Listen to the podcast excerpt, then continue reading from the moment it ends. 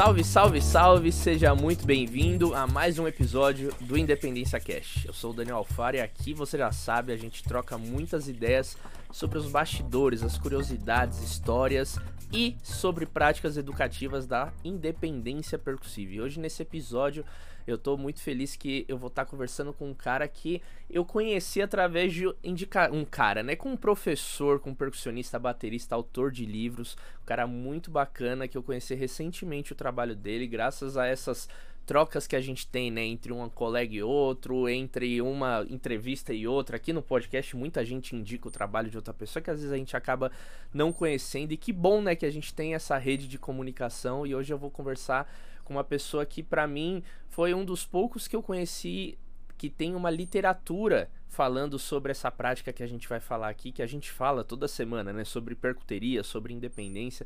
Então a gente vai conversar bastante sobre isso. Então, meu povo, vamos dar as boas-vindas para nada mais nada menos que Denis Mariano. Dá um salve aí, professor. Aí, pessoal, tudo bem? Bom dia, boa tarde, boa noite. prazer estar aqui, viu? Valeu, Daniel. Maravilhoso. Simbora. Vamos embora. Ó, aqui a gente, é de lei a gente abrir o nosso programa para que, querendo saber qual que é a percepção, a definição, o conceito que o convidado, a convidada tem sobre independência. Então eu te pergunto, o que, que é independência percussiva para você? Olha só, pergunta boa, hein? Vamos responder de improviso aqui. Bom, é, eu vejo a independência como uma aliada, né, uma grande aliada na nossa carreira aí de instrumentistas dos batuques e, e para pianistas também, né, outros instrumentos que usam duas mãos. No nosso caso, a gente tem a possibilidade de usar os quatro membros, né, além da voz também, não é? Como de, dizia Naná Vasconcelos, já vou começar citando o grande mestre aqui, é, se eu não me engano, assim, o primeiro instrumento é o corpo e o principal instrumento é a voz. Pode ser ao contrário, não tenho certeza, me veio agora aqui. É o contrário. O primeiro é o contrário. instrumento é a voz. É a voz e o melhor instrumento é o corpo. Isso, isso. Porque a gente está cantando tudo, né, Daniel?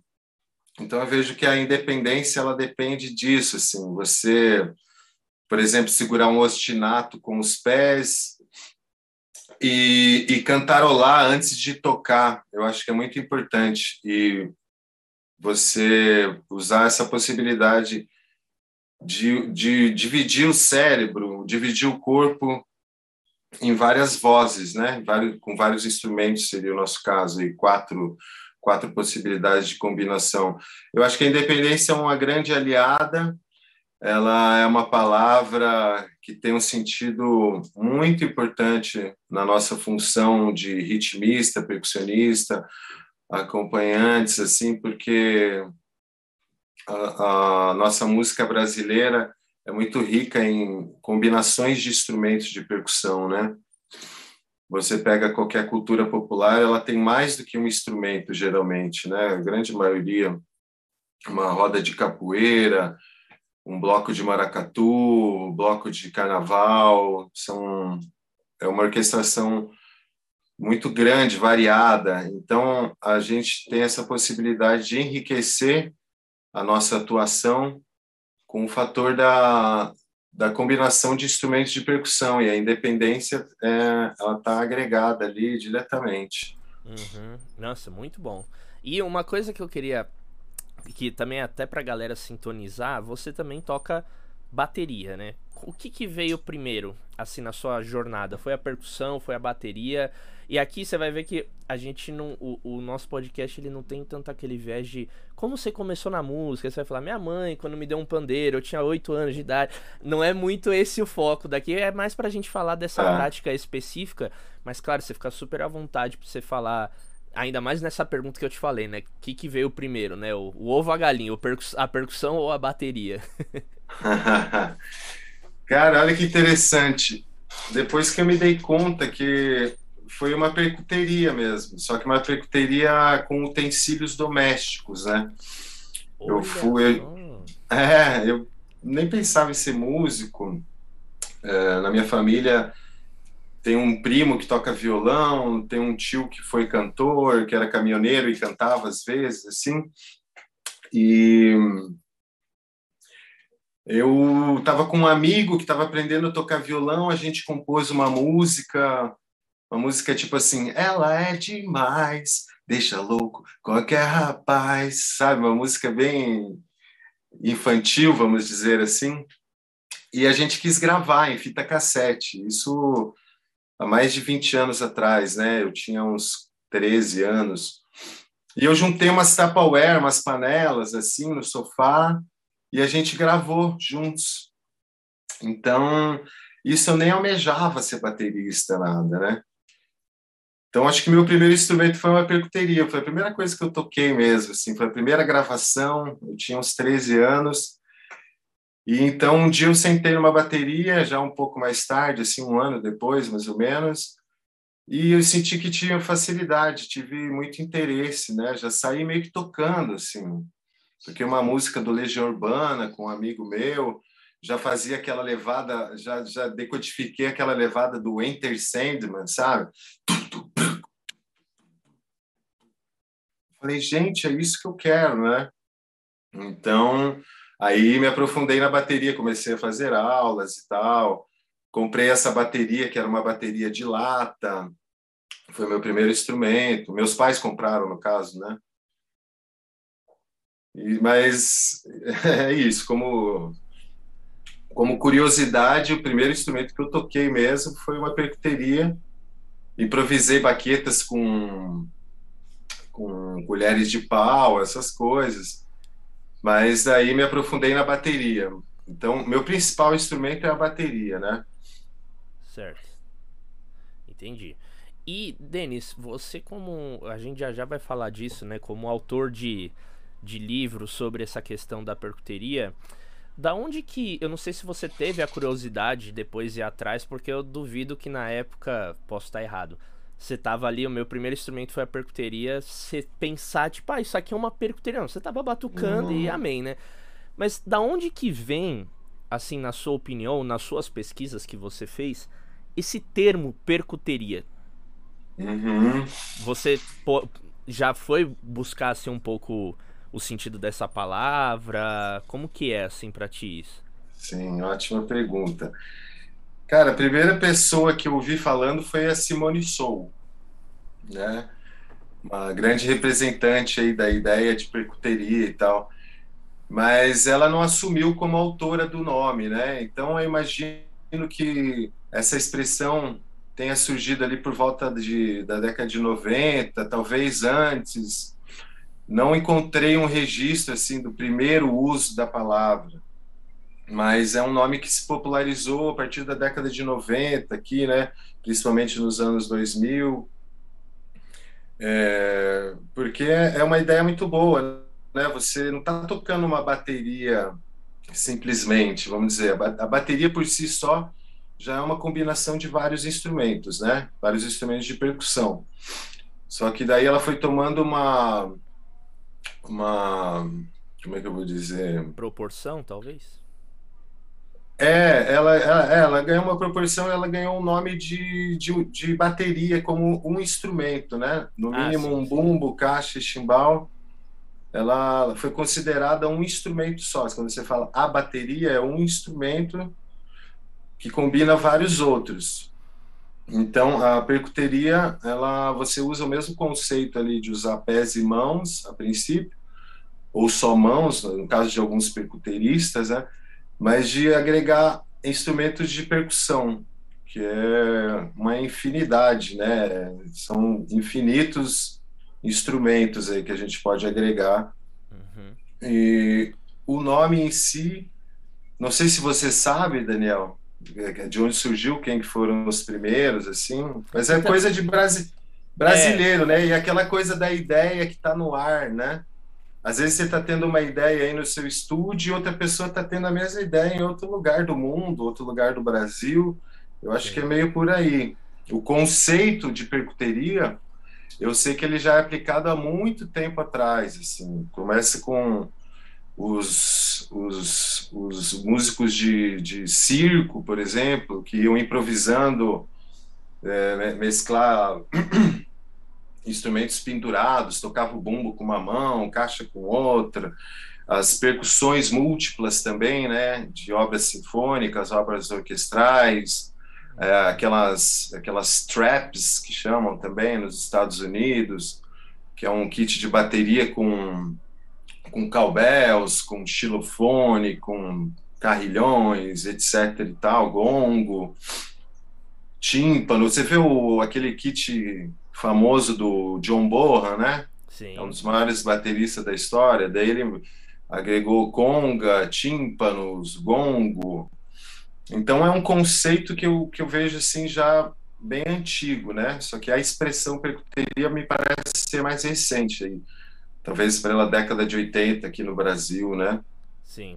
É, eu, eu, acho que a Simone Sou já passou aqui pelo, pelo podcast. Ah, ela, que massa. Ela falou, assim, ela não falou que é eu, né? É, é, difícil às vezes. Ah, eu que falei a primeira vez é, um, é de um teor ah. meio, né? Enfim, mas ela, ela para mim é uma grande referência, assim, nessa relação. Só que eu fiz o meu, o meu TCC recentemente, né, na faculdade, que foi sobre uhum. a minha metodologia de ensinar a independência, né? E um trecho do, do, do, trabalho era sobre da onde veio a independência percussiva, né? Aí não tem como não chegar na história da bateria, na própria questão da, como você falou, da percussão múltipla, da música contemporânea tal. E eu cheguei numa, assim, num trabalho de um cara da Unicamp, não vou lembrar o nome, que ele falou que o primeiro registro que a gente tem fonográfico, pelo menos, foi do Ayrton Moreira, num disco do Quarteto Novo, que ele Sim. tem duas faixas que ele toca, o bumbo e o chimbal e o triângulo, e bumbo, chimbal e o cachixim, outra faixa. Que foi a primeira, sei lá, o primeiro registro que teve, aí também é difícil de falar o primeiro, né, mas que tem registrado que rolou essa questão de juntar a bateria e elementos da percussão ao mesmo tempo, né? Então, até eu queria te perguntar que assim, hoje em dia acaba virando ah, Percuteria é quando a gente tá tocando, às vezes, mais de um instrumento de percussão ao mesmo tempo. Ou quando a gente tá juntando bateria e percussão.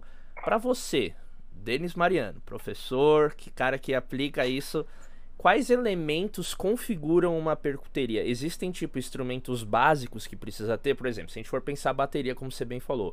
Bumbo, caixa, chimbal, cara, isso já é um kit básico de bateria. Qual Sim. seria um kit básico de percuteria? Eu sei que instrumento mentalmente falando, sei lá se existe essa palavra, é difícil falar porque você pode fazer um bumbo de alfaia, de bumbo legueiro, de um SPD eletrônico. Existem várias possibilidades instrumentais, mas que tipo de. Tipo, quais são os fundamentos, assim, pra gente falar pra você, assim, cara, isso é uma percuteria? Existe? Dá pra gente falar, ó, precisa ter no mínimo isso, ou precisa ter aquilo, se não tiver isso não é percuteria, enfim. Legal, legal. Cara, eu acho que o conceito é você misturar pelo menos dois instrumentos, né? Tocar ao mesmo tempo dois instrumentos de percussão, tá. né? Eu, eu, eu acho. Você fazer uma condução com, com um ganzá e, e uma célula de tamborim pode ser considerado percuteria. Putz, perguntinha, hein, cara? Mas assim. Te botei na parede. Bom, vamos aos comerciais, aí... a gente já volta. Mas aí eu acho que nesse caso é mais, mais simplório, assim, vamos dizer, né? Você usando só as duas mãos. Porque daí não, não, tá tão, uh, não tá tão próximo da ideia de bateria. Porque percuteria está ligada à ideia de bateria, né? Sim. É uma, uma palavra, vamos dizer, composta agregada ali. É, é, até, eu até escrevi algo no meu livro sobre isso. É, mas, assim, eu acho que tem que ter um link com a bateria, né? É. Tipo, colocar um bumbo ali. Colocar um bumbo na função de surdo.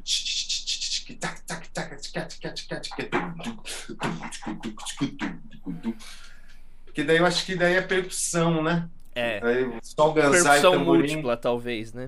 É, é. Daí você tira o ganzai e tocam agogô com tamborim.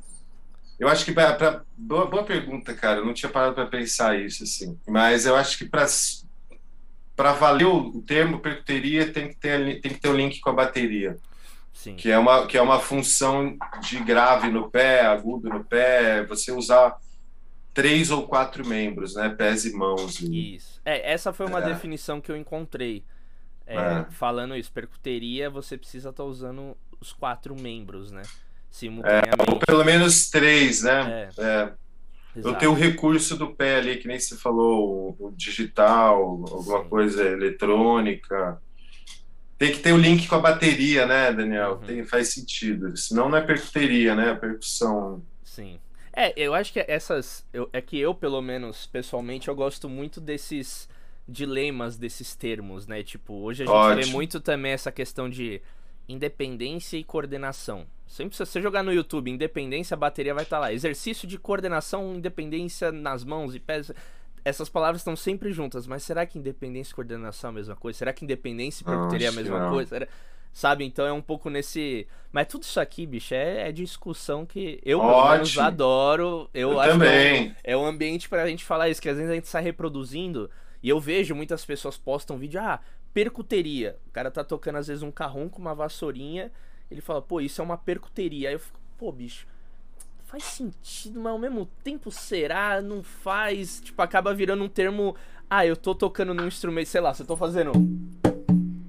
Ah, eu tô imitando um groove de bateria num atabaque. E o que eu tô fazendo é percuteria. Então o que você tá fazendo no carrom, uhum.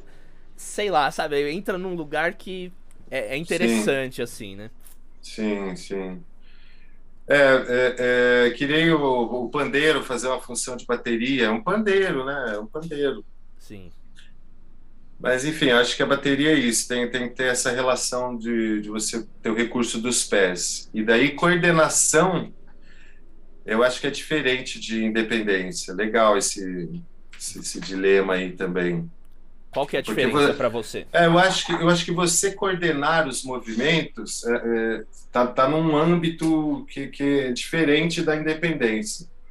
Você coordenar, por exemplo, uma coisa muito comum, tocar samba, tipo fazer o tuts, tututs, tututs, tututs, tutu, né? Que a gente que a gente aprende é, é, esse ostinato nos pés, tuts, tututs, tututs, tututs, tututs. E daí você começa a estudar algumas coisas para as mãos, uma condução na esquerda e um fraseado, uma condução na direita e um fraseado na esquerda. Você chega numa coordenação, que você daí vai tocar a, a, a, levada completa, você está coordenando os seus membros. Agora, a independência daí eu acho que é um, um outro, um outro passo, assim. Porque daí você pode... A independência, que consiste? Você ter as vozes independentes. Então você pega essa levada completa que está coordenada já para o seu corpo, para sua mente, para as suas vozes aqui, e tira uma mão e continua levado, né? Daí bota a outra mão, tira a outra mão, continua levada. Tira um pé, continua levada. Tira o outro pé, continua levada, assim por diante. E você faz três aqui, canta outra, você está usando as vozes de forma independentes, né? não só coordenadas. Porque muita gente usa como. Eu mesmo, né? É, muita gente eu vejo assim que eu vou estudar junto, vou dar aula, alguma coisa assim, e cria uma. Daí cria uma dependência da, desse ostinato. Por exemplo, fazer o tum, tum, tum, tum, tum, tum, tum, tum, Eu já penso assim que eu aprendi com Oscar Bolão, né? Que eu vi que apareceu aí também. Sim, eu, sim. Pum, pum, pum, pum, pum, pum, pum, pum, pum, pum, pum. O recurso de você abrir e pressionar a pele, né? Você tocar o som aberto e o som fechado. Que é como a gente toca o surdo com, com a baqueta e com as mãos, né? Tum, tum, tum, pum, pum, pum, pum, pum. Então, aí já, já começa aí. A gente cria uma, um, um vício que é tu, tu, tu, stu, tu, stu, tu, stu, tu, stu, tu, stu, tu, stu, tu, stu, tu. Daí você vai tirar o tss, o tutu, tutu, tutu, já era, caiu, porque você criou uma, uma muleta aqui, né? Você depende dessa dancinha aqui para fazer. Então aí não, aí não tá ligado à independência, né? Uhum. Você tem uma ação coordenada ali, mas que se tornou um vício, né? Você, você depende da, da, da do contratempo do chimbal para continuar o ostinato de sambas, assim, né? Enfim. Sim, interessante, interessante. Bom, uma, uma coisa que eu queria que também a gente trouxesse aqui pro, pro papo para saber um pouco de como foi da sua jornada. É, a partir, você lembra, por exemplo, o seu primeiro trabalho, os primeiros projetos que você começou a aplicar esse conceito mais conscientemente da percuteria, da independência, porque tem aquela fase que a gente sempre tem de, pô, tô aprendendo aqui, exploro no meu estúdio, no meu cantinho aqui, nos meus estudos essas possibilidades, mas treino é treino, jogo é jogo, né? Quando a gente vai para realmente um trabalho, às vezes a gente, uhum. Enfim, e eu sei, sei lá, eu lembro até hoje o primeiro que eu fiz que me marcou muito. Você lembra o primeiro trabalho, projeto que você aplicou essa ideia e se sim, como é que foi? Se você quiser contextualizar pra gente o, o set que você usou, o tipo de repertório, como que foi? Uhum. Olha, Primeiro projeto que eu. Deixa eu tentar resgatar aqui na memória, porque isso não São tá tantos, né, meu velho? São tantos. Não, mas é, é muito legal isso aí. Eu vou, eu vou tentar lembrar aqui quando eu comecei. Ah, eu me lembrei, me lembrei. Boa, boa. Ótimas perguntas, hein, Daniel? Tô curtindo. Tô meio, tô meio cérebro meio devagar aqui, mas faz parte. Tá tudo bem. Deixa eu dar uma acordada aqui. É, de, deixa eu retomar um pouquinho aqui. Então, depois, como eu contei, eu comecei a estudar bateria, daí fui para o heavy metal, quebrava prato, quebrava baqueta, furava pele e tal. Fui aprimorando. Aí, de repente, comecei a estudar para o vestibular, caí num outro mundo, assim. Vendi meus discos de metal e tal, comecei a me aprofundar na música brasileira. Isso eu fui fazer vestibular para ciências sociais, né? E daí eu, me, me, me, me caiu a ficha que eu escutava a música brasileira desde criança, né? Em casa, muita música brasileira, de todo tipo, assim, música raiz, música caipira raiz, Maria Bethânia, Milton Nascimento, Chico Buarque, Caetano Veloso, é, forrós também, né? Música gaúcha, e por aí vai. Aí me caiu a ficha, assim, que, poxa, minha minha musicalidade tem uma raiz na música do Brasil e me, comecei a me interessar por, pelos artistas brasileiros. Comecei a comprar discos, né? Na época ainda a gente tinha vinil e fita cassete, daí começou a surgir os CDs e tal. Isso final de 90, começo de transição ali de séculos, né? Do século 20 para o 21. E. Eu era um garoto. eu era um garoto. Era um garotinho. Exato. E daí, daí, cara, eu conheci um pessoal muito bacana na, na faculdade, né? No, no período de vestibular, eu já comecei a frequentar a reitoria, que a parte de ciências humanas aqui da Universidade Federal do Paraná. Então a galera super antenada com cultura popular, música brasileira. Aí eu peguei um pandeiro emprestado, comecei a estudar pandeiro que nem louco na época, assim, ficava tocando na rua. Me apaixonei por instrumentos de percussão. Daí já conheci Naná Vasconcelos, para mim a maior referência, o grande Naná, sempre agradeço. Você conheceu ele dele, pessoalmente, Denis? Sim, ou... então, ah, nesse legal. período, inclusive, ele veio fazer um concerto aqui com a Orquestra Sinfônica, concerto para birimbau e orquestra. Hum. Maravilhoso. Daí a gente, ele deu uma oficina no canal da música, a gente almoçou junto, tomamos cerveja, etc. Foi assim, cara, foi um marco na minha vida, né? E daí eu arrumei já um tambor falante, já arrumei as sementes, o udu, o vaso, e continuando estudando pandeiro, outros instrumentos. E daí eu chego no meu primeiro grupo, assim, que foi uma das primeiras gravações que eu fiz, que foi o grupo Pé de Chinelo. Que daí foi, é, eu montava um kitzinho de percuteria, sem pensar como percuteria. Eu tinha um bombinho uh, de surdo, né? Aquela história assim, um, surdo cortado, um bombinho pequeno, uma caixa e vários instrumentos de percussão, assim, pandeiro, daí botava o udu numa, numa estante de caixa, uh, as sementes, birimbau, eu já eu já estava praticando capoeira, e daí apaixonado pelo Naná Vasconcelos, fui desenvolvendo berimbau também. Então era um trio com Marcelo Oliveira no clarinete e o Adelson Iante no violão, o grupo Pé de Chinelo. E era uma percuteria que eu tocava, agora que caiu a ficha, olha só, essa conversa aqui está me fazendo abrir novos horizontes, aí, novas, é, clareando várias ideias e várias coisas aí. Que, que demais, bicho. Vai sair o então... segundo livro, então. Depois desse papo, a gente já marca o dia do lançamento do segundo livro. Bom demais. Cara, dá, dá caldo demais, né, bicho? Dá, velho. Eu vi, eu vi algumas coisas aí que você vem propondo de estudo e tal. Muito legal, hein, cara? Tô, tô de cara, tô muito feliz com essa, com essa desenvoltura aí que você tá tomando e tal, como educador, né? Como pesquisador também, muito bom. Ah, Porque o meu livro, o meu livro ele é ele é mais para dar uma eu vejo assim como eu nem chamo de método, né, Daniel? Ele é, ele é, uma, é um livro musical, vamos dizer assim, porque eu abordo 14 ritmos brasileiros. Para cada um desses ritmos eu monto, eu montei um kit de percuteria. E daí para cada um desses ritmos eu escrevi uma crônica para cada um desses ritmos, eu citei algumas possibilidades de levadas, de combinações que tem no DVD, que tem filmado e tal. Para cada um desses ritmos, tem uma composição feita por amigos meus aqui. Então, esse aqui é o livro. Deixa eu falar, está aparecendo aqui, ó. Tá Percuteria. É... Ele é um livro com ilustrações de um grande amigo meu, o Fernando Franciosi eu, eu peguei o gancho aqui do livro já. Não, já vamos nele.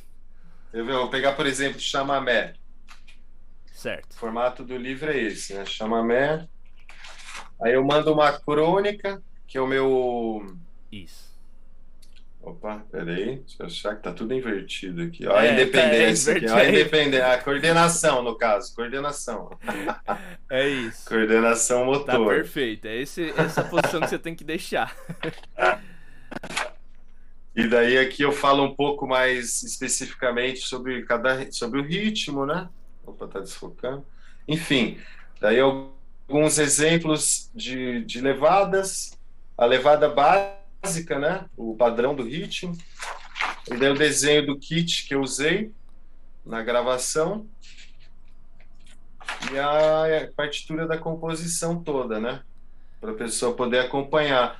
No DVD tem a, a gravação com, com os músicos tocando e eu tocando o meu kit, e a música só com o metrônomo sem a parte hit de, de, de percussão, né? Para ah, você poder praticar do seu jeito. Sim.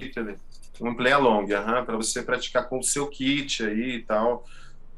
Eu, eu vejo o livro como um estímulo para você, como estudante, como músico, musicista é, desenvolver, é para aguçar, para estimular novas possibilidades, né?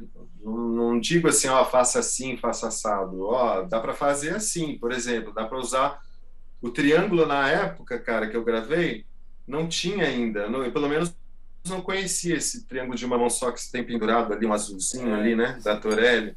Isso aí é um recurso animal. Sim. Eu, eu, eu pendurava o, o, o, triângulo, assim, deixava ele de ponta cabeça e tocava assim, a, é, eu abafava ou desabafava com a baqueta, assim. Ó. Que isso, Old tipo assim, school total. Aham, old school. Caraca, e... que legal.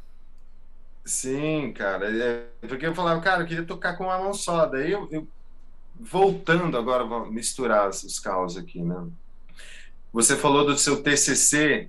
Uhum. Na época, depois de Ciências Sociais, eu passei um tempo ali em Ciências Sociais, eu fui para a Faculdade de Artes do Paraná, hoje é o Unespar, fazer música, né? Música popular, bacharelado. E lá minha proposta de TCC era sobre bateria brasileira. Porque daí eu fiz oficina com bolão, aí eu pirei, né, cara? O bolão, aquela aquela forma de tocar, né, bicho? Super brasileira mesmo. Trabalho com pif moderno, com Adamé em ata ali, a pesquisa dele do, do Luciano Perrone, né? Toda essa linguagem de, de bumbo, forma de tocar caixa, daí tocar o triângulo com a mão, ganzar, o triângulo com as mãos, né? Ele abriu a cabeça aqui da gente com o livro dele, que é maravilhoso, Batuque é um Privilégio. É, eu, eu, considero um marco né, nos estudos, assim, nos registros, na literatura brasileira de, sobre música e ritmos aí, né? Tanto para nós que estudamos a percussão, quanto para arranjadores e interessados em geral na música brasileira, né? Maravilhoso o trabalho. Então eu quis fazer esse cara, eu, me caiu a ficha, né? Isso eu já estudava com o Nenê também, que é um cara que eu sou fã, Nenê baterista. Eu falei, cara, tem essa pira da a linguagem brasileira mesmo, né? Luciano Perrone, Bidinho, o, o, o vídeo. Comecei a estudar, escutar alguns caras assim, Edson Machado, e, e mandei um projeto aqui para a Fundação Cultural para fazer um material sobre bateria brasileira. Daí, quando foi aprovado, isso pegando, pegando o, o, mote do TCC, a proposta de TCC, que seria bateria a brasileira. Aí, quando foi aprovado o projeto, eu comecei a pesquisar e vi que já tinham alguns materiais. Um trabalho maravilhoso do Cristiano Rocha, por exemplo, que é esse nome, Bateria Brasileira. Daí, alguns outros livros, eu falei, puxa, peraí, né? O pessoal já falou aí com tanta propriedade sobre isso, já tem muito material. O que, que eu vou falar? Um banho de água fria, né? Eles? Você tava, nossa, eu é, vou revolucionar a literatura! você joga um Google, você fala, puta que pariu. Exatamente, Sim. cara. Exatamente. Tipo, quando eu abri o Orkut, Daniel, eu achava que Denis Mariano da Silva só existia eu, né, cara? Daí eu fui lá registrar meu nome no Orkut, tinha um monte de Denis Mariano da Silva.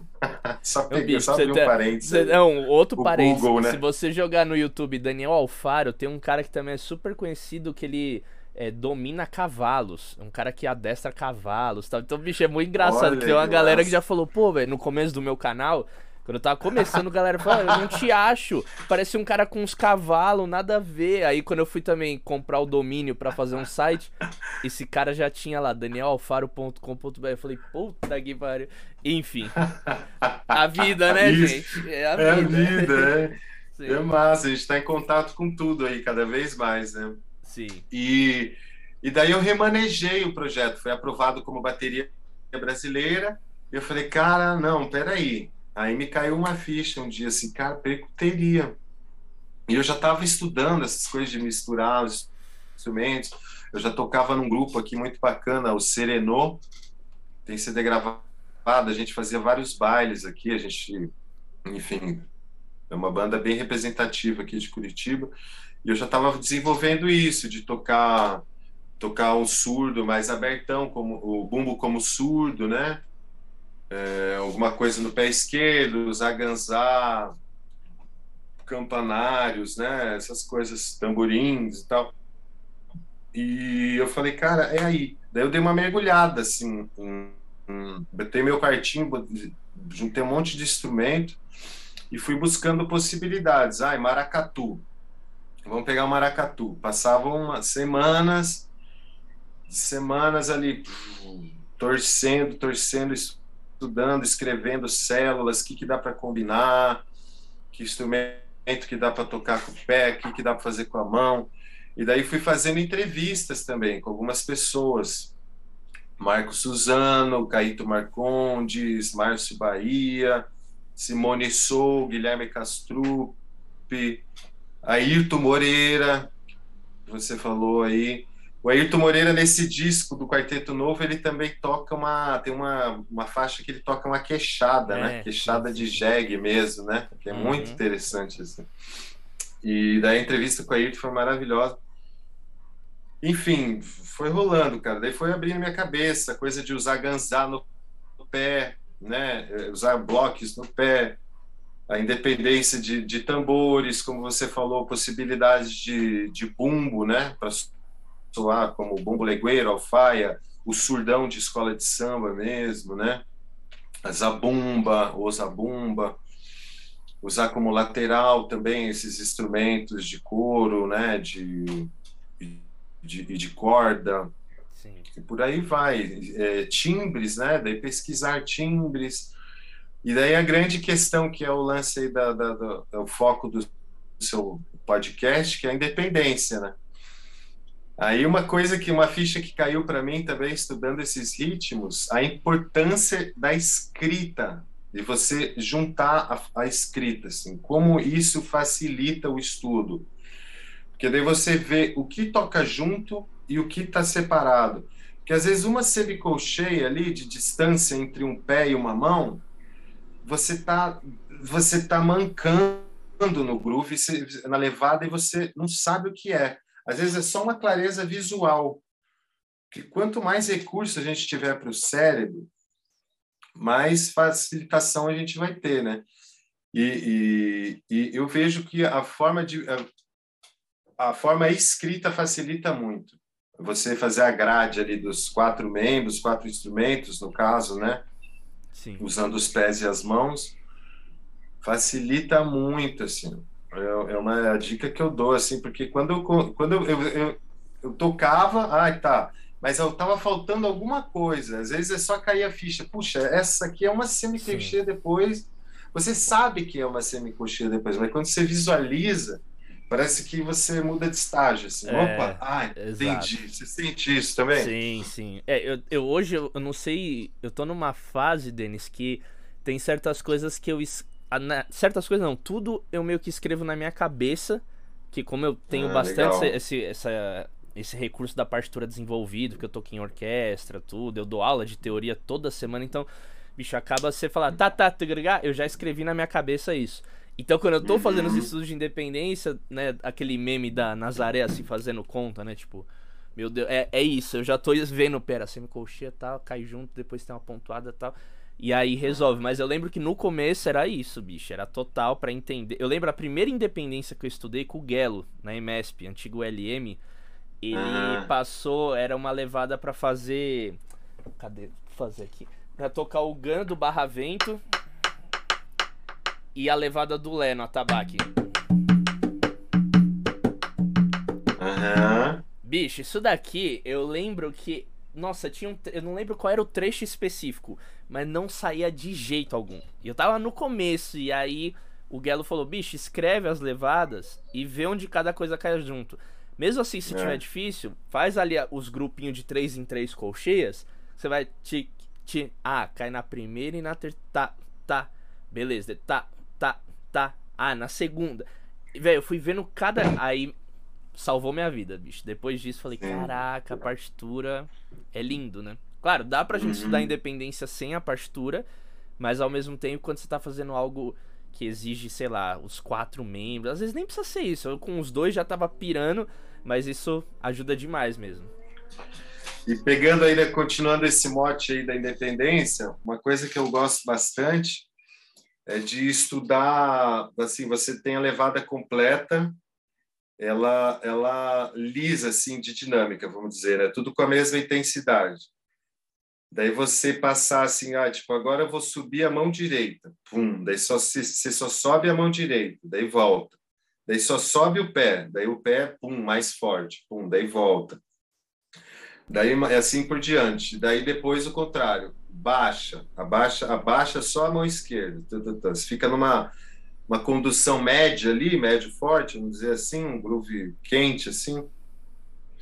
E daí vai abaixando, brincar com essa dinâmica Nossa, de é cada é membro. É difícil. É legal pra caramba, cara. Sim, é. bicho. Dependendo do que está fazendo, é muito difícil. Tipo um, é. um cowbell no pé, assim, você ter esse controle. Que é um grande barato, né, cara? As sutilezas das dinâmicas, né? E você ter o controle disso, não é? para você e para a emoção você tem que passar ali por uns recursos racionais assim né umas coisas meio matemática meio frias assim né Sim. vamos dizer fria no sentido de tipo mais calculista assim de não controle de dinâmica para você poder na hora do play jogar emoção mesmo né não ficar pensando tanto é, eu vi eu lembro que eu vi a primeira vez isso com o Joe Meyer não sei se é assim que fala o nome dele, jo, Jojo Meyer, um baita baterista, tem uma técnica tá, alto nível, assim. Daí ele fazendo isso, eu falei, cara, olha que legal. Daí desde então comecei a estudar isso e apliquei também para os estudos de percuteria. Outra coisa que eu gosto bastante, que nem a gente tava, começou a falar lá atrás do tuts, tu, tuts, tu, tu, é, por exemplo, depois que eu tenho a levada completa, tirar um membro e cantar essa, essa levada. Se eu estou fazendo com cachixi, por exemplo,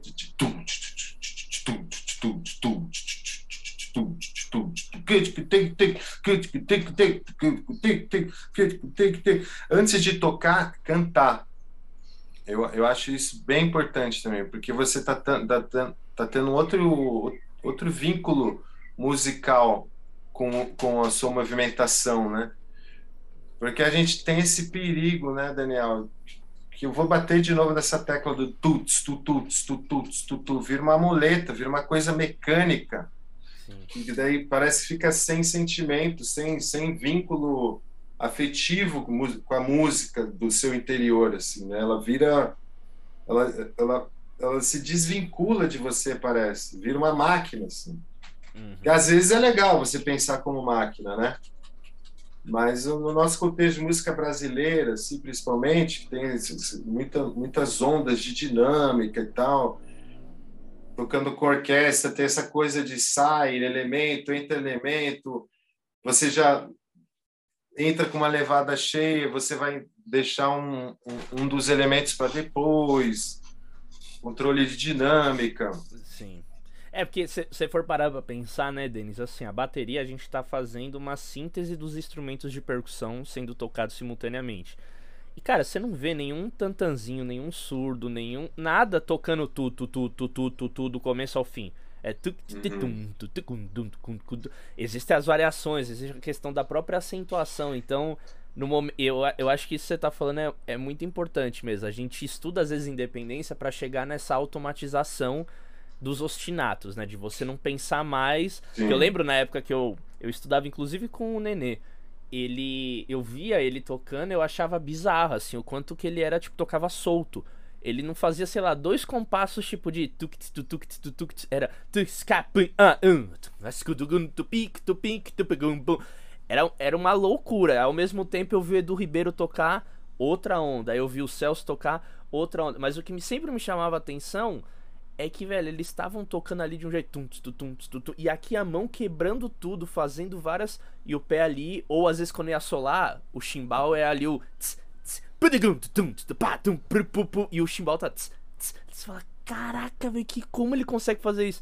Então, existe esse lugar de você chegar nessa automatização que te contribui em muitas coisas, mas no momento que ele vira. Véio, isso você falou, eu lembro de um amigo meu, Batera, que ele falou: Dani, eu tô estudando agora uns outros, as outras conduções de chimbal. Velho, como é difícil, tipo, sei lá, de marcar o tempo no chimbal. Tum, tum, tum, tum, tum, tum, tum, que é sempre tum, tum, tum, tum. Agora você Velho, isso é muito é. difícil. Você fala, caraca, velho, marcar o tempo. Como. Que a gente já conduziu tanto, né, o nosso corpo para ser essa, é, essa então... relação. É bizarro isso, né? Cara, é bem isso, porque daí, daí é, é, tem, um fator limitador, né? Tem o que agrega, que é nesse caso aí, que, como você disse, fica o ostinato ali, por mais que não seja só nos pés, um ostinato de condução na, na mão, né? Tem, tem, tem, tem, tem, tem, tem, tem, e aqui você fica livre, dialogando com pé, pé e mão, por exemplo, e uma condução que você nem está pensando mais, né? É, no automático, né? Que aí é salutar até, né, cara?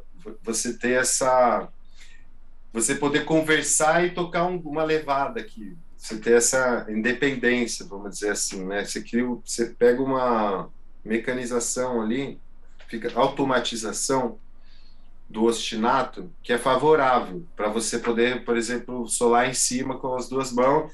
Daí tem um recurso de fazer um comentário com os pés, muda um momento ou outro ali. Mas quando você depende disso para fazer alguma coisa, aí, tem um, aí pode ser complicado, né? Aí é limitador. Sim.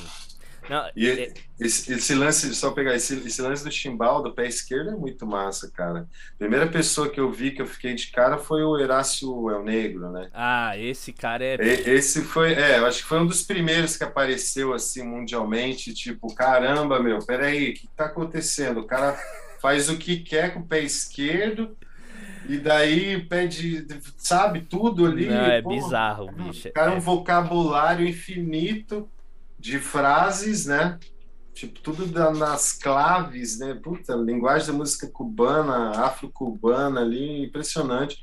Acho que esse cara é um marco também, né, para a ideia de independência e de, de percuteria mesmo, né? Porque ele, ele usava bastante coisa de cowbell, usava guiros também, é, timbales, né? Uhum. Enfim, e, e, daí tem esse lance do chimbal, cara, é um barato. Esse agora vai marca no pé, o chimbal. Daí a, o corpo, o corpo que está acostumado a tu, tu, tu, tu, tu, tu, tu faz tu, tu, tu, caramba, Daí a pessoa fica no ar, assim, né? Com os dois pés no ar, assim, ela é, desequilibra. Ou até né, mudar a condução do bumbo, né? Só no 2 e no 4 ali. Só no 2. Esquece. Só no 2, só no 2. 2 e no 4. Uhum. Ah, legal, você pensa como 4x4 também, né? O... É, eu penso. Samba. Sim. Eu também, cara. Eu também penso. É outra discussão. É, é outra. Muito bom. Meu, bicho, teve um Vai dia longe. que eu conversei com. Eu, eu não lembro quem que falou. Ah, foi. Ai, caraca. Qual que é o nome do flautista? Ele toca com o Zeca, uma galera do samba, saxofonista, flautista. Zé é... Disseu. Zé Disseu. Não, não, alguma não. coisa Neves. Ah, ah, Eduardo Neves. Isso. Eduardo Neves. Eduardo Neves. Ele, eu perguntei para ele no workshop que ele tava falando de samba, ele falou que. Por que, por que, que a galera escreveu samba em dois? Aí falei as minhas justificativas. Ele, cara, eu concordo com você. E a história que eu já ouvi é porque os copistas na época escreveram Sim. em 4x4 pra ganhar mais. 2 por 4 porque daí dobrava o número de compassos. E ganhava né? mais dinheiro. Eu falei, bicho. Ganhava por compassos. É. Genial, genial. Os caras. É, é, era, já tava já em 2038. Os caras já tava anos luz na frente. Muito Sacanagem. bom, muito bom. Não, mas é, Denis, uma... massa isso. E, e uma coisa que eu queria, inclusive desse seu livro que eu logo, logo acabou essa aula, você já vai me passar o Pix que eu quero ser exemplar aí, porque eu Maravilha. quero estudar esse livro, bicho. Seguinte. Mando com o maior prazer. Uma coisa que eu, eu vejo que tem um dilema também nessa questão da independência, que eu queria ouvir a sua opinião. Porque a bateria ela é um kit fechado. O que, que eu quero dizer com isso? Tá ali, bumbo, caixa, tom 1, às vezes tem o tom 2, tem surdo, 2 surdo, e você acopla e né, acrescenta instrumento de percussão ali, mas bicho, o grosso é aquilo ali, bumbo, caixa, chimbal, raio prata, etc. No caso da percuteria, no caso da percussão múltipla, nesse conceito de independência, a gente tem uma certa liberdade que é muito massa, ao mesmo tempo é um pesadelo porque parece que a gente nunca chega num set ideal. Né? Então eu vou montar um set para tocar Ijexá. Vou botar aqui o Léo, o Rumpi, o Gan, eu vou colocar umas sementes no pé. Pô, massa, vou tocar Independência no Maracatu. Pô, aí eu vou adaptar o faia pro pé, tocar a caixa, o gongue aqui. Cada gênero a gente meio que acaba indo para algum lugar no set. E eu vi que o seu livro você até estimula isso, né? Você mostrou o chamamé, como eu montei aqui o set, aí tá outro ritmo, deve ter outra configuração. Sim. Como que você vê isso? Você vê isso como uma coisa boa ou uma coisa ruim, de certa maneira, porque, sei lá, eu fico dar a minha opinião sobre isso. Porque num, num show a gente vai tocar diversos gêneros, né? Às vezes você vai passar por vários estilos e você não vai ter como montar 46 sets no palco e aí você, pera aí, agora a música é um baião, deixa eu ir lá pro kit do baião. Ah, essa música então, como que você vê essa relação? Porque eu já teve época que eu estudava que eu falava, velho, muito louco isso, né? Gravava, registrava ali os vídeos, pô, tocando aqui e tal, não sei o que. Mas depois eu falei, bicho, pra eu levar isso pro, pra um show? E aí eu comecei a montar um kit básico, tipo, ah, essa semana eu vou montar esse set. E aí eu me desafiava a tocar vários gêneros nesse set. Mesmo que, velho, eu tô com um derbaque, um atabaque, um tama e um pandeiro. Dane-se, vamos tocar forró nisso. Vamos tocar. E isso, óbvio, tinha umas coisas que ficava muito. Pff, não suava. Mas era legal pelo desafio. E eu sempre tentava fazer com os quatro membros. Então, como que você vê esse dilema da criação de setups na percuteria? Boa, boa. Outra bucha cara... aí para você. Ótimas perguntas, cara. Cara, quando eu estava no processo de lançamento do livro, eu fiz primeiro um grande show, né? Uma casa de shows aqui em Curitiba que foi muito massa. Cara, eu montei um set assim, cara, com três bumbos. Um era um surdão, um bumbo normal e um tipo os abumbas. Começa, já começa aí. Três bumbos. O hold recebendo o backline assim. Puta que pariu.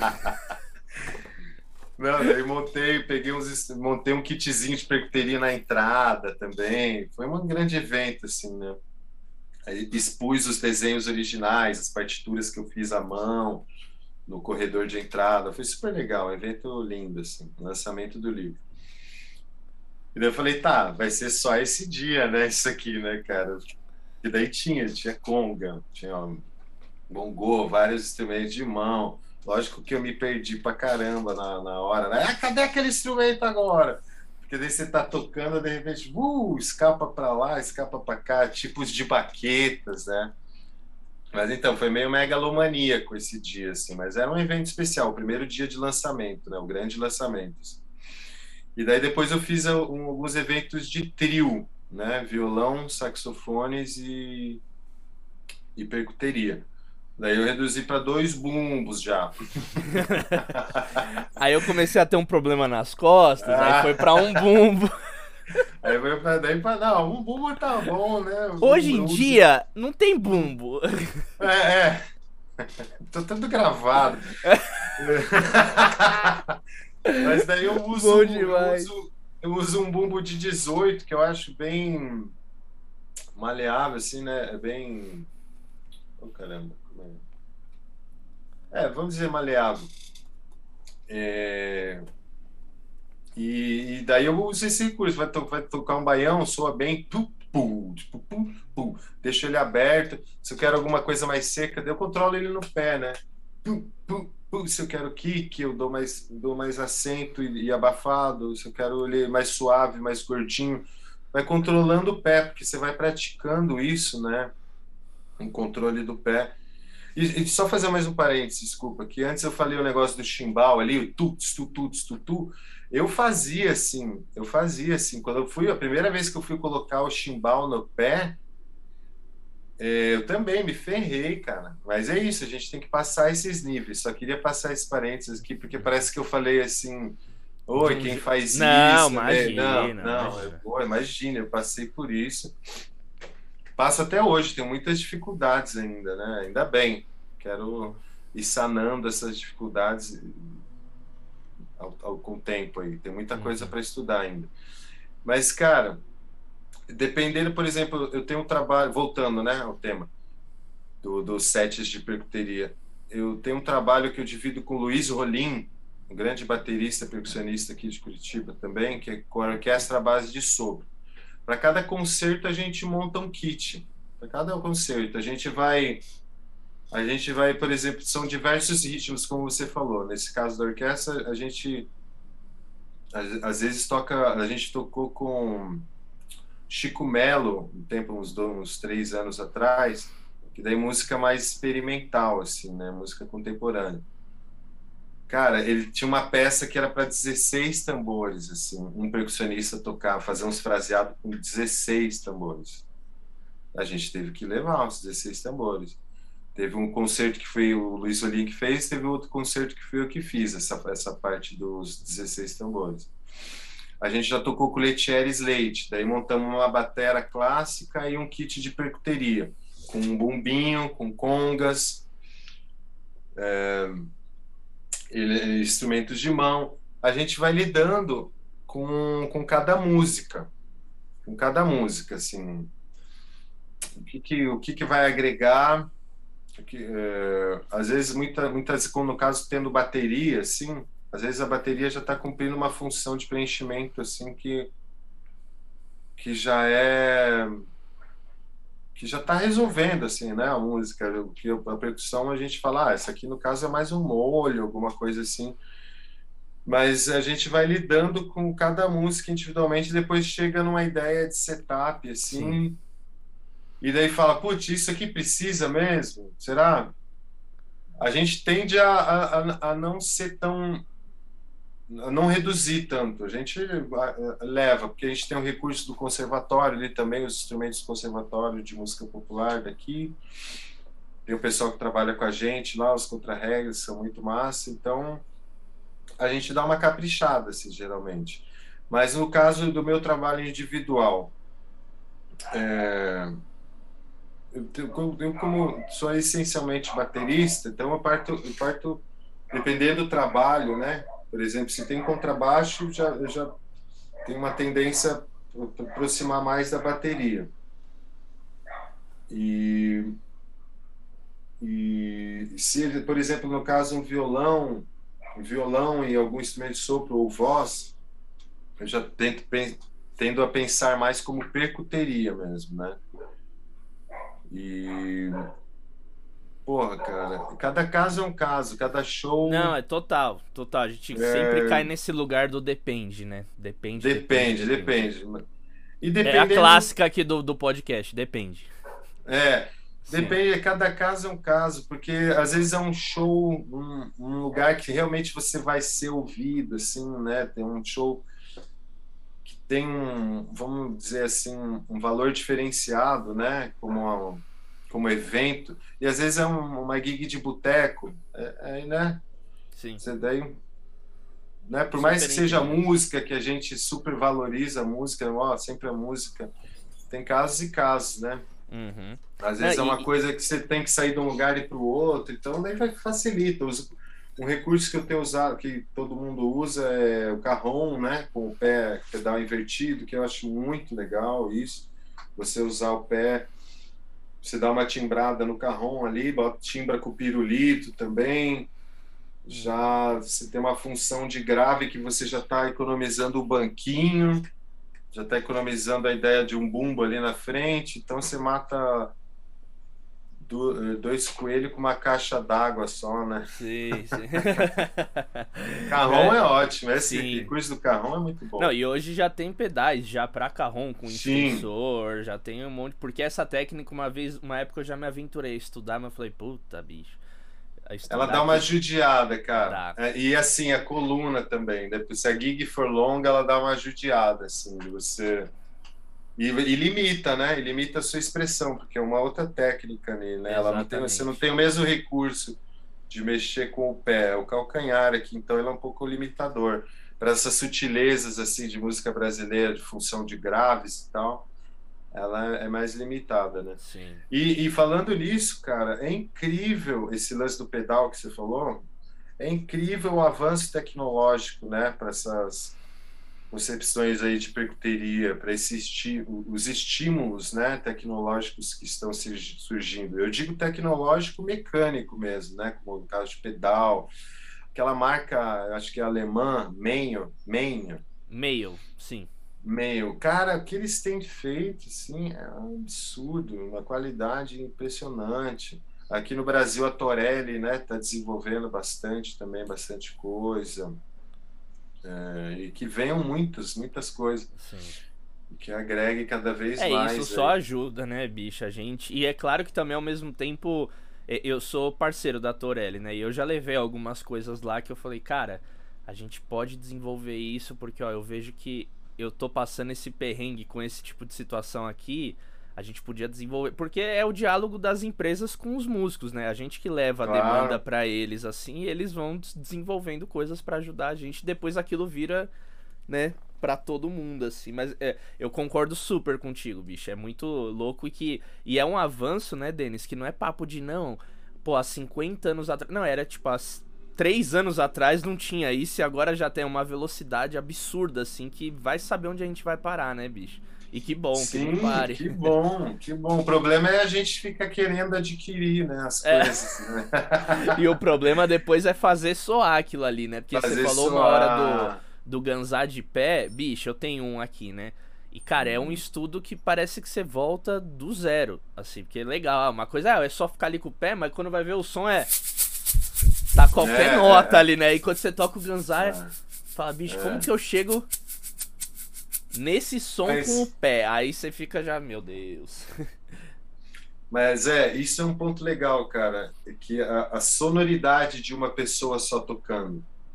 A gente, lógico que a gente busca, né? A gente tem um gosto musical, a gente tem uma, uma... já tem uma experiência musical que quer reproduzir exatamente como, sim, é... soa quatro caras tocando ao mesmo tempo, né? É, a gente quer uma coisa limpa, bem resolvida, né? Mas tem coisa, cara, tipo tocar o pandeiro com uma mão só, assim, né? É, você deixar o pandeiro suspenso. No samba de roda eu uso esse recurso ali. Botei um, um pandeiro meio árabe, assim, deu uma abafada em algumas platinelas, porque daí você daí soa, se assim, você bota o acento, taca, taca, taca, taca, taca, taca, taca, taca, soa. No bojo, soa como alguém tocando. Daí você tem que, você tem que meio que abrir mão, assim, de de uns critérios de avaliação, assim, porque tem coisa, bicho, que não vai soar como uma pessoa tocando, é. não vai. É, é uma mão tocando tamborim, troço. Você usa as duas. É, né? tá, tá, é. Já foi. Sim. Falando em telecteco, cara, uma coisa que eu, que eu já tentei fazer, não sei se você já viu isso, eu, eu morreu na, na, na, na beira da praia, não, não desenvolvi mas colocar dois tamborins, assim, um mais abafadinho em cima e um embaixo, daí você faz aqui, ó, tac, tac, tac, tac, tac, tac, tac, tac, tac, tac, né? Por exemplo. Eu não, não vi alguém fazendo isso. É um recurso que sana essa, esse lance do, do da Ghost Note é, ali, da, é, da mão esquerda, né? Embaixo, por exemplo. Imagine, tem muita gente pensando várias coisas, né? Aquela molecada que faz as baterias com lata, daí os, os pratos com com lance de bicicleta, com correia de bicicleta, cara, sim, a criatividade sim, sim. e no Brasil então é, é um barato, cara, uhum. é, não para, né? Sim. Mas então, eu acho que tem um, até um charme, cara. Você usa, se você parar para ouvir minhas gravações ali, tem muita coisa que fica meio suja eu, eu, eu acho que acaba virando um charme. No começo eu ficava assim, ai, Deus, ai, por que, que não tá soando? Ai, tá desincado, tá desincado. Mas, cara, você escuta assim, não, tem, uma, tem um fio condutor, tá? Tem, uma, tem um trenzinho, tá rolando, tá rolando, tá charmoso. Parece que é um grupo de. É, é um grupo de pessoas tocando, assim. Só que não. Tem uma coisa ali que tá? É, é, limitante, tem uns fatores limitantes que dão um caldinho diferente, é um tempero único, assim. Pô, isso é muito legal. Sim, isso, é, isso é muito legal de você falar, Denis, porque eu já tive. Eu não sei se eu já se eu estou ou se já foi. Mas eu lembro que teve épocas que era isso. Eu queria reproduzir, tipo, tentar chegar no limite, assim, de como que eu consigo reproduzir 100%, assim, tipo, duas, três pessoas tocando. Sabe? Por mais que era aquilo, a hum. pessoa vê eu tocando, né? Fecha os olhos e só ouve e fala: Não, velho, já tem três pessoas tocando aí. Já tá lindo, mas ao mesmo tempo, você, sei lá, eu tô tocando. Mas eu quero tentar essas Sim. notinhas aí. Mas eu já tive essa pira, como que eu também, consigo também. fazer? E, cara, eu acho que esse lugar que você falou é muito interessante, que eu acho que é aí que também a gente chega nas nossas identidades, né? Porque é, o, foco, o, foco, não é só reproduzir três pessoas tocando, né? É tentar encontrar caminhos diferentes, sínteses diferentes, que eu acho que é. Puta, isso é mó barato, velho. É mó barato. E você vê alguns caras quando estão executando a percuteria, você fala, cara, isso não é uma, um batera. E uhum. não é ao mesmo tempo um percurso. É tipo, é uma coisa híbrida, é muito louco. Uma vez o Pedro Ito, baterista, ele passou aqui no podcast, ele falou assim que às vezes com a percuteria fica muito nítido a casinha que a pessoa entrou. Se ela entrou pela casinha da bateria ou da percussão. Sim, né? é, é, nítido isso, assim, né? Mas é muito é louco que essa mistura ela traz uma coisa diferente por conta dos setups serem também. Cada um vai para uma onda, acaba tornando uma coisa única, né? Então eu acho que é muito legal. Agora eu falando, virou uma chavinha também, né? Que a bateria, às vezes você acaba se. Às vezes não, né? Você se diferencia pelo jeito de tocar, pelos sons que você tira ali, mas ao mesmo tempo, se você for ver esteticamente ali, visualmente, é sempre ali o bumbo, a caixa, o chimbal, etc, etc. E com a percuteria você tem uma possibilidade de ir para um lugar muito diferente, assim. Eu, eu acredito que a diferenciação na bateria, ela é um pouco mais difícil e complexa do que a percuteria, assim. Você acha que faz sentido isso que eu tô falando é, não é bem por aí? Como que é assim para você? Ah, faz, né? Faz. Começa já pelo, pelo visual, como você disse. É, um kit de percuteria. O que, que é um kit de percuteria? né? E aqui é que a gente estava falando lá atrás. O que, que caracteriza uma percuteria? E aí, cara, pode ter três bumbos, congas, uh, djembe, derbaque, é, é, panelário, né? Sim. Pode ter uma, uma tampa de fogão, daí vai embora, é infinito, cara, infinito. Pode ter um porco, né? Como o Hermeto já, já usou algumas vezes. Sim. É, um birimbau. Bom, falando em Hermeto, aquele, o, as propostas ali de percussão do Fábio Pascoal e do, do, da trajetória do Hermeto com o Pernambuco, tudo é muito interessante, né, cara? O Nazário também. também, sim. Nazário, putz, Nazário é um cara que eu nunca vi pessoalmente, assim, admiro demais esse cara que ele já fez. Ele, ele também é um ícone dessa ideia aí de, de percuteria, né? Eu cara? li num trabalho. bateria. Sim, eu li num, num, num, trabalho naquela, na minha pesquisa do TCC que ele que inventou a mesa de percussão, de colocar efeitos, instrumentos ali ah. junto, você tocar. Que é, não sei, sei se até que ponto isso é verdade, mas eu falei, pra, parei pra pensar, caraca, é genial, porque a gente hoje é isso, é meio que você tem ali o hack, põe o bloco, coubel, não sei o que. Mas quem começou a inventar isso, né? De botar numa mesa e tocar ali e tal. E aí eu vi um registro que foi ele. Começou com o Hermeto, inclusive. Falei, olha que interessante, Sim. bicho. Oh, aquele grupo, não sei se é o disco ou o grupo, Marcha 1. Como é? é Marcha 1, acho que é o, di, é o disco. O ah, trabalho do Nazário com o irmão dele é um trabalho bem antigo, de São Paulo, aí, instrumental, maluquésimo, assim. Pô, ele já misturava percussão pra caramba, cara. Acho que isso era década de 70, sei lá. Enfim, é... o que, que a gente estava falando? Ah, do, do, do da bateria, né? Bateria do baterista, e... sim, sim. Pois é, cara. É, a percuteria por si só já. já, já cê, cê, tudo bem, você pode pensar num kit padrão de percuteria.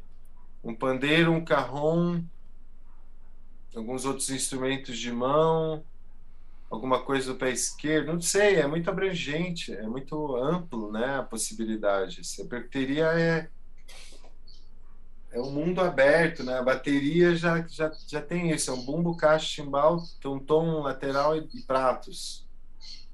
Né? Se pensar a música instrumental, até a própria bateria do Hermeto, né? Com o Nenê misturava alguma coisa, misturava aquela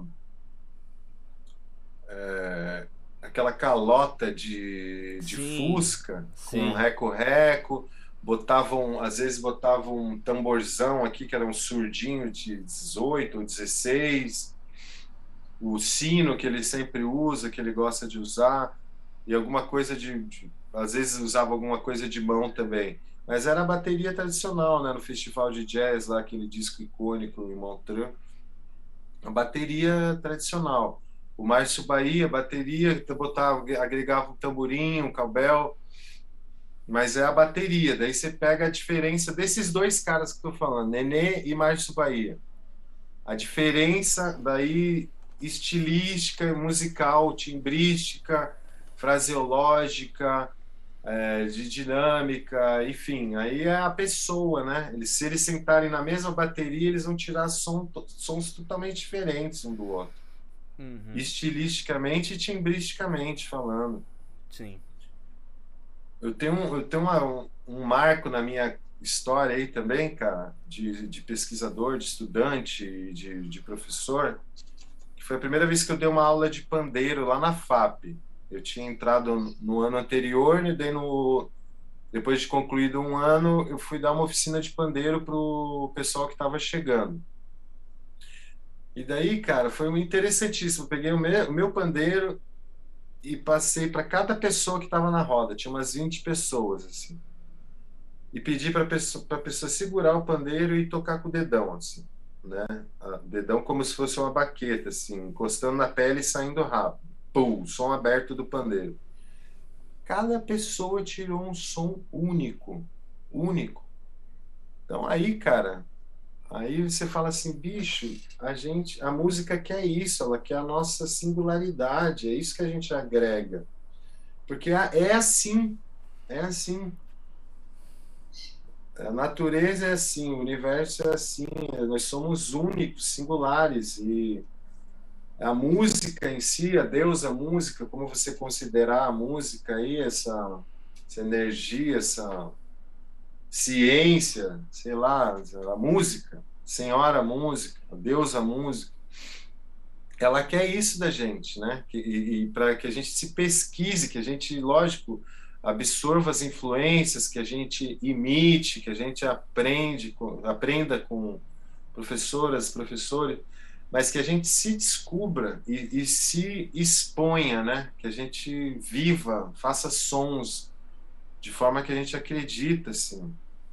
Que a gente tenha, faça com 10 os nossos sons, assim, sem pirar muito em o que estão achando da gente. Se a gente está feliz com o que está fazendo, está sendo sincero, a música está agradecendo. Nossa, você foi. Bicho, bom demais deles, bom demais. Não, é, eu adoro esse, esses caminhos que o papo vai levando e, bicho, é isso. A gente às vezes fica tão tecnicista, né? Tão tocar, tocar, tirar o som que o cara, que fulano, que ciclana tira e esquece às vezes desse. É de uma maturidade, obviamente, né? Que é num certo momento, fase que a gente é, vira é. essa chavinha, né? Eu já tive uma época que eu falava, pô, velho, eu quero fazer alguma coisa que as pessoas ouçam e fala, cara, esse é o Alfaro. Igual ouve o uhum. Naná e fala, bicho, esse é o Naná. Igual ouve fulano. E aí eu ficava bitolado nisso, eu falei, mas bicho, eu tenho 20 anos na época, né? Vamos tocar, vamos se fuder claro. na noite, vamos, sabe, vamos. Total. Não vamos pular etapa, né? Mas tem esse lugar que depois eu comecei a me desencanar, tipo, com. Ah, eu quero ter tudo instrumento da marca X, da marca Y. Ah, se eu não tiver Sim. tal conga, eu não vou conseguir tirar o som que eu quero. Sabe, aquela estética de querer ter o set igual de todo mundo e. Puta, bicho. Acho que todo mundo uhum. tem um pouco dessa fase, né? Mas é legal você falar Total. isso como uma pessoa que já viveu essas etapas de falar, bicho, não não é isso, né? Ainda mais como Cara, professor, vivendo toda hora uma pessoa ali diferente contigo, você fala, caraca, olha que loucura isso, velho. É, é nítido, né? Na sua frente não é nem uma parada que você ouviu, não, porque o cosmos. Não, velho, é real. Aqui, ó. Se eu falar, esse som a galera vai tocar de jeito diferente. Aí quando você tira essa percepção de, não, velho, é assim, ó, tem que ser esse som. Fala, não, velho, mas ó, esse som tá rolando, vai, investe nisso aí, eu acho que tá o grande barato, né? É, eu tava ouvindo o, o Kiko Freitas falando do Elvin Jones, né? Ele falou que quando o Elvin Jones começou a tocar mesmo, de verdade, a galera falava, meu, tipo, cara, sai daqui, bicho. Não, não, não, não dá pra entender nada. Tipo, abriu o chorus pro cara solar, assim, tipo, ih, meu, para, para, para. Porque ele tava pensando diferente, né? Imagine quantas pessoas foram podadas, né? É, assim, por, por companheiras, companheiros, assim, tipo, meu, não, não, não. Quantas ideias aí foram podadas, né? Por, por, por essa questão de certo e errado. É Verdade. É delicado isso aí. A gente tem que ter. Porque a gente é estimulado muito a criticar, né, Daniel? Quantas vezes. Eu tive o um período que eu ia ver um show, fui ver o Akiti, cara. Saí do show e fui pontuar alguma coisa que eu vi de errado. Daí eu falei, peraí, cara. Peraí, bicho, tá tudo errado, cara. Que ridículo. tipo. Primeiro, cara, né? Quem sou eu, do... né? Tipo... É. Fui pro show do Akiti pra sair do show querendo dizer que, te... que eu vi um erro, tipo, como se eu, por descobrir o erro, fosse algo a mais, tipo, né? Peraí, cara, tá tudo errado. E meu. às vezes é não, isso não, que não. você quer mais compartilhar. É. é. isso que você coloca mais ênfase. Não, é. velho, o show foi muito foda, mas, bicho, teve uma hora. Pronto. Uh -huh. Você exclui todo o negócio, tipo, ah! É foda. Porque parece que você descobrindo, percebendo isso, parece que você é um cara atento, especial. Cult, né? Um Cult, né? inteligente. Ah, sai né? daí, né? Vai te catar, cara curte lá, meu, ressalta os pontos positivos, cara, absorva a música, meu, vivencia ali. E se você percebeu que algo errou, torça para que dê certo ali na hora, tipo, caramba. Se imagine na condição ali da pessoa, tipo, quantas vezes não aconteceu algo parecido com você? de cair a baqueta na hora do sim, solo, de, de, instrumento cair. É que eu acho que quanto. Eu não sei, eu acho que quanto mais a gente estuda a música, mais a gente fica chato também, bicho. Nessa questão. Nosso ouvido, ele. Às vezes eu sinto falta de ouvir música, sei lá, como a minha mãe ouve, que ela só ouve, ela não. não ah, não, isso é um 4x4, ó, olha que legal a linha do baixo. Tipo, ela ouve a música e foda-se, sabe? Tipo, ela nem sabe que ela tá prestando atenção, saca? Então Tipo, é, é, é, isso, né? A gente fica chato, bicho. Fica chato, chato. E tem certas pessoas que, que aí sobe o ego e não, porque eu sou formado em tal, não, porque eu sei isso, não. E eu tenho, Sim. putz, eu tenho uns amigos, bicho, tão chato assim que a gente já foi pra concerto, show junto, que pianista, né? Arranjador que fica fazendo. Tipo, quando rola um acorde, o cara faz isso. Caraca, você viu isso? Tipo, eu monto o acorde no braço. Fala, velho, curte essa porra. Nossa, você viu essa sequência, essa cadência 2-5? Ah, negão, vambora, velho. Curte a porra do negócio. É, cara. É foda, é foda. Super entendo isso, bicho. Não, pô, Denis, que papo massa, velho. Que legal. A gente foi para vários caminhos. Gostou do papo? Sensacional, cara. Vamos fazer mais. Ai, que assunto, né? demais, né? bicho. Não, a gente precisa eu... montar coisas juntos sim, bicho. Porra, bicho. Super... Você mora em São Paulo, capital? Eu moro em São Paulo. São Paulo, capital. Você tá em Curitiba. Eu tô em Curitiba. Uhum. Tá. Porra, bicho. Vamos, eu quero te ver, conhecer pessoalmente. Vamos ver se eu te entrego meu livro no, em mãos mesmo. Opa, aí sim. É, eu tô pra ir pra São Paulo de novo aí. A gente foi esse te esses tempos aí com Rosa Memorial que é um grupo que eu participo que é bem massa, cara. A gente tá, já completou 10 anos aí de existência. É um grupo que eu toco basicamente bateria, daí tem a minha grande parceira musical, a Gabriela Bruel. Toca um kit de percussão, que às vezes dá quase para chamar de percuteria, porque às vezes ela usa o pé. Sim. Mas é, cara, eu acho que percuteria é. Ah, vai ficar com essa cacuda é, aí na cabeça. E às vezes a gente fala que ela toca percuteria, às vezes apresentam ela como percuteria, mas não sei se caracteriza mesmo, porque tem a similaridade com a bateria por ter tambores da bateria. Ah, tá. Mas assim, né? E aí? Entendi. Entendi.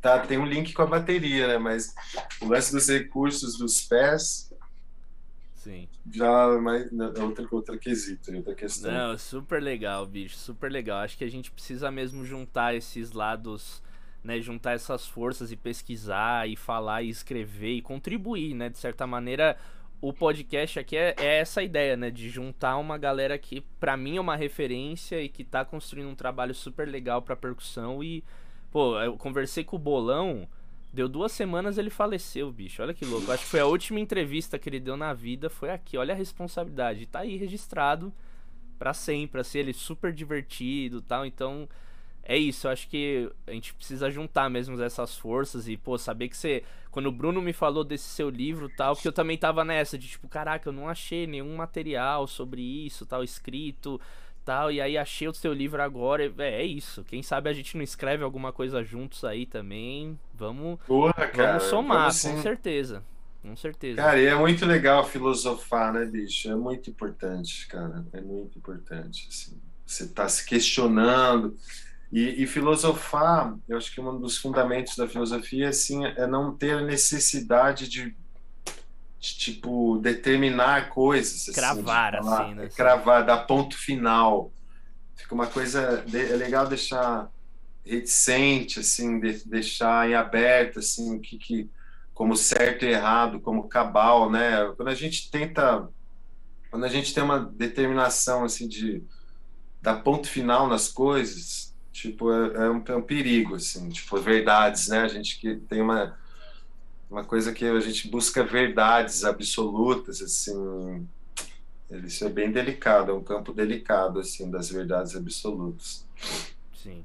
E a filosofia ajuda isso, é, né, questionar, debater, né, ó, esse papo com você já me abriu a cabeça pra caramba, cara, muito legal.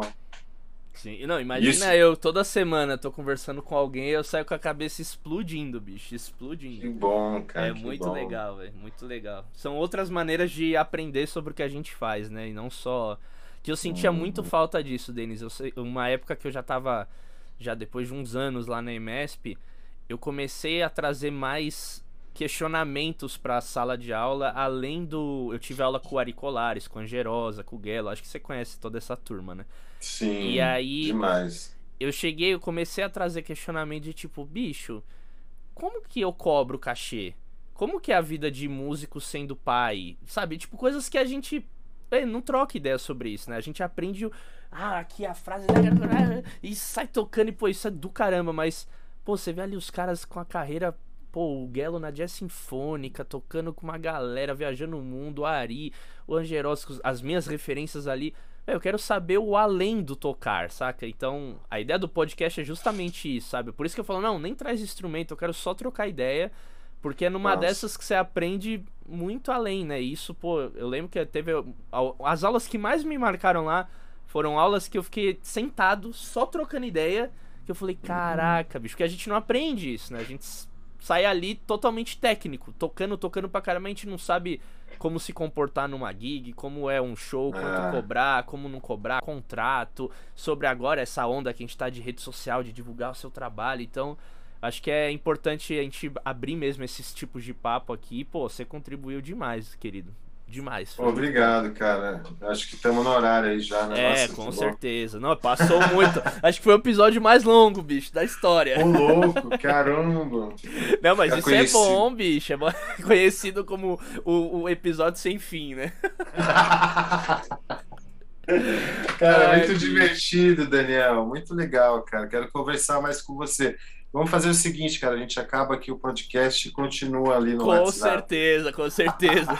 e, que, e aí já fala, quem quiser te, ter acesso a isso, arrasta para cima, assina o nosso plano mensal de filosofias de percuteria. Total. a gente vai gravando todas as nossas conversas. Exatamente, exatamente. Não, Denis, obrigado demais. Ó, antes da gente terminar, fala onde a gente pode encontrar mais do seu trabalho, suas redes sociais, site, livro, curso, disco. Agora é hora de você fazer o teu merchan pra galera ah, que maravilha. não te conhecia. E mais uma vez, obrigado, viu, meu irmão? Pô, eu que, que agradeço, uma satisfação enorme, cara. Que bom. Adoro conversar sobre música, sobre as nossas pesquisas aí. Inclusive, vai ser um prazer poder conversar mais com você sobre seus, seus desenvolvimentos aí, né? De escrita e tal. Inclusive a Torelli podia lançar alguma coisa com você, hein, cara? Assim como fez com o grande Miguel, Miguel Assis, grande amigo aí, lançou um livro lindo também, que eu acho que tem uma parceria com a Torelli, sim, né? Sim, sim. E para a Torelli é super importante esse estímulo da pesquisa da percuteria em si, né?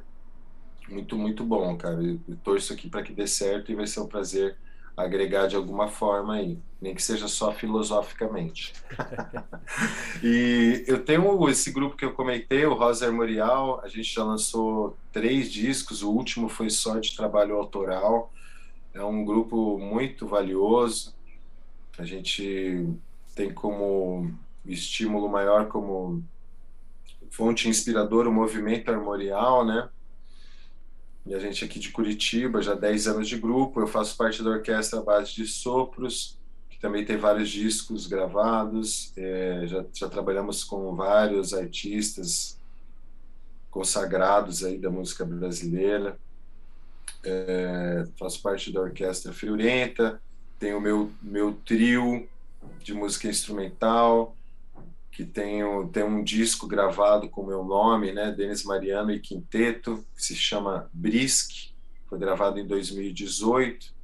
Esse disco, vou abrir um parênteses aqui, ele foi gravado com a ideia de uma oficina que eu costumo ministrar, costumo ministrar, é ótimo, que eu ministro, que se chama Contando com Sons. É uma oficina que junto galera interessada é, em percussão, Contando com Sons, Percussão Inventiva e Investigativa, o nome da oficina.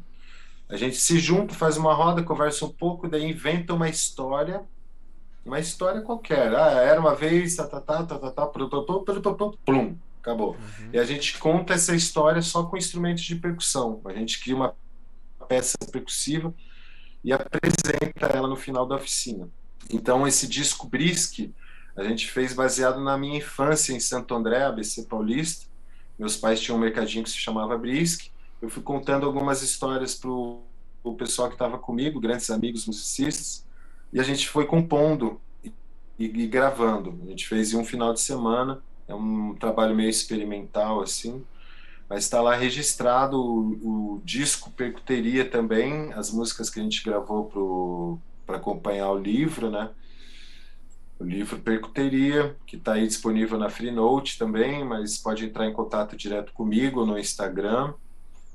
É, dá um, me dá um alô no Instagram ali, Denis da Cida, eu tô como Denis da Cida, mas se aparecer, colocar Denis Mariano, aparece também. Enfim, estamos aí, eu adoro conviver, fazer trabalhos em grupo, vivo de música, tenho um, um filho, Benjamin está fazendo sete anos agora, domingo, estou arrumando o quintal aqui. Vou terminar a conversa e vou dar uma terminar o, o quintal ali. Tem um mato grande pra caramba para receber a galera. Amo ser pai. É isso aí, querido. Prazer e... enorme. Qualquer é. coisa entre em contato comigo aí que vai ser um prazer. É sempre bom falar sobre música, poder trocar. E logo, logo a gente se vê pessoalmente aí, Daniel. Com Você vem para Curitiba Curitiba vou para São Paulo. É. é. Quero é, te dar o livro, livro em mãos, tá? Isso, fechou então, fechou. Com certeza vai rolar. Inclusive, bicho, eu tava agora, antes da, do nosso papo, dando aula para uma moça de Curitiba. Olha que coincidência boa. Olha só que legal. Ser mundo online, oh, sim. Dando aula online que com a moça de Curitiba. Então, oh, hoje é o dia de Curitiba. Conheço. Hoje eu já, já tô até falando com o sotaque de Curitiba. E vambora. Coisa Maravilha. linda, meu irmão. Obrigado, viu? E ó, é o seguinte, Valeu. gente. Você que chegou até aqui o final, não esquece de seguir aqui o nosso o nosso Instagram, olha, já tô com a cara. Foi tão longo esse episódio aqui que a gente já tá meio atordoado. De seguir aqui o nosso canal, de seguir também lá no Spotify. A gente tá sempre, toda semana, postando um episódio novo. Então compartilha com seus amigos percussionistas, professores, bateristas, com quem você acha que vai gostar aqui do nosso papo. Segue também o Denis nas redes, ele é super acessível. Mandei mensagem, no mesmo dia ele respondeu, super querido. E aqui a gente também bateu o maior papo. Procura o livro dele também, caso você queira se interessou, né, por, por um trechinho ali que ele mostrou, porque ele não é bobo, mostrou ali um hit, porque quiser saber mais, vai lá e vê o resto. Então é isso, gente. Semana que vem tem mais e vamos nos falando. Aquele abraço.